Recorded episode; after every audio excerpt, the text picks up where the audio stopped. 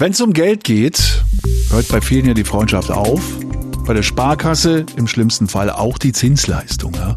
Wenn der Zinssatz nämlich zu niedrig angesetzt wird, ist das eigentlich ziemlich unfair.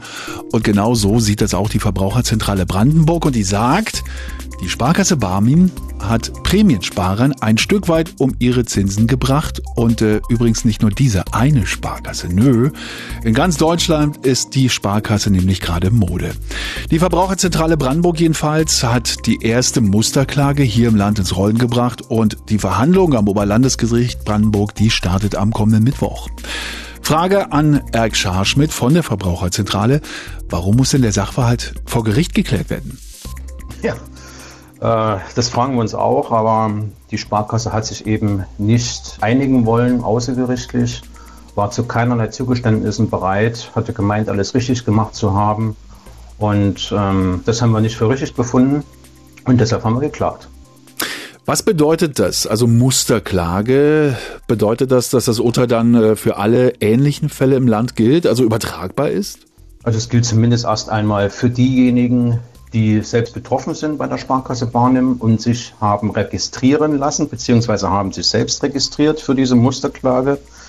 Das ist bis morgen noch möglich. Und für alle anderen kann es natürlich bei anderen Gerichtsverfahren, bei den Ombudsleuten herangezogen werden und parallel anwendet. Das ist durchaus möglich, aber nicht zwingend. Mhm. Es ist eine Sammelklage, also alle betroffenen Brandenburger können sich anschließen. Sie haben es gerade angerissen, bis morgen 24 Uhr. Äh, wie geht das? Wie muss das gemacht werden und äh, wer ist denn eigentlich betroffen? Also fangen wir vielleicht mit der Betroffenheit an. Das sind erst einmal die Vertragsinhaber.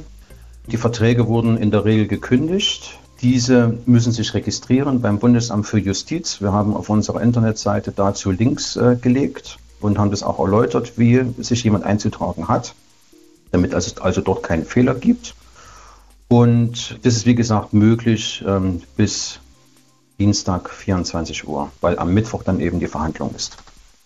Sie klingen recht selbstbewusst, wenn ich das so sagen darf. Ähm, was erhoffen sich denn die Betroffenen, die Mitklage und ja, vor allem, was erhofft sich die Verbraucherzentrale von diesem Schritt?